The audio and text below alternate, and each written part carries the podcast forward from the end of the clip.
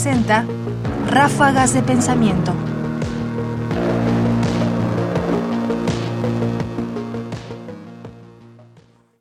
La meritocracia no premia lo que la cuestiona. Una de las cosas que uno puede hacer para tratar de examinar qué tan clara y además qué tan útil puede ser una idea es buscar ejemplos que la pongan en cuestión, que nos permitan poner la prueba y ver si funciona o no funciona esa idea o de qué manera funciona.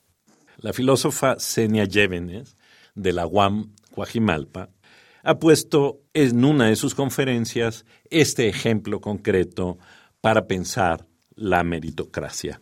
Escuchemos. A fin de cuentas, ninguna sociedad, y más si está en transición o crisis, suele, por ejemplo, premiar aquello que la cuestiona.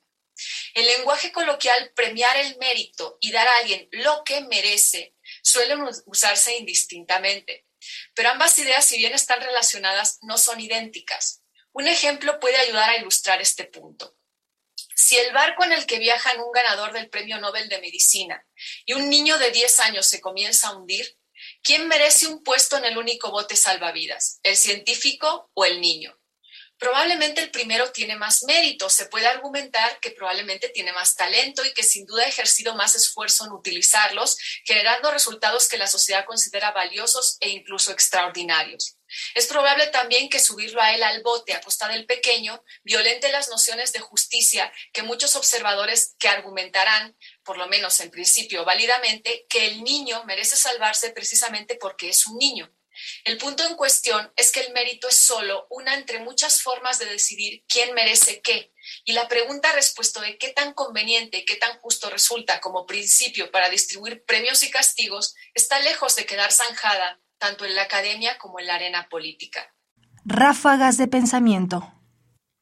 El ejemplo del premio Nobel y del niño es un buen ejemplo, creo yo, para plantear justo lo que la filósofa Llévenes busca, es decir, mostrarnos que la idea de mérito entra fácilmente en contradicción, por ejemplo, con la idea de justicia social o de compasión, etcétera. Es decir, al contrastar a alguien que tiene muchos méritos, que ha recibido muchos premios, con alguien que tiene un futuro pero que no tiene ningún mérito, nos muestra hasta qué punto la idea entra en contradicción y nos enfrenta a un escenario en que por un lado quedan los méritos sociales atribuidos y por otro lado queda quizás lo más importante que debería tener una sociedad, que es, por ejemplo, la defensa de la juventud, la garantía de un mejor futuro, etcétera. Entonces, ante la posibilidad de elegir entre uno y otro,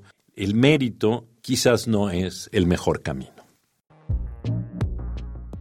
Senia Llévenes Escardó fragmento de la conferencia El mito de la meritocracia, en el primer foro abierto de las y los investigadores en las ciencias médicas de los Institutos Nacionales de Salud y Hospitales de Alta Especialidad, del 18 de enero del 2022. Comentarios: Ernesto Priani Saizó. Producción: Ignacio Bazán Estrada. Más información en la página ernestopriani.com.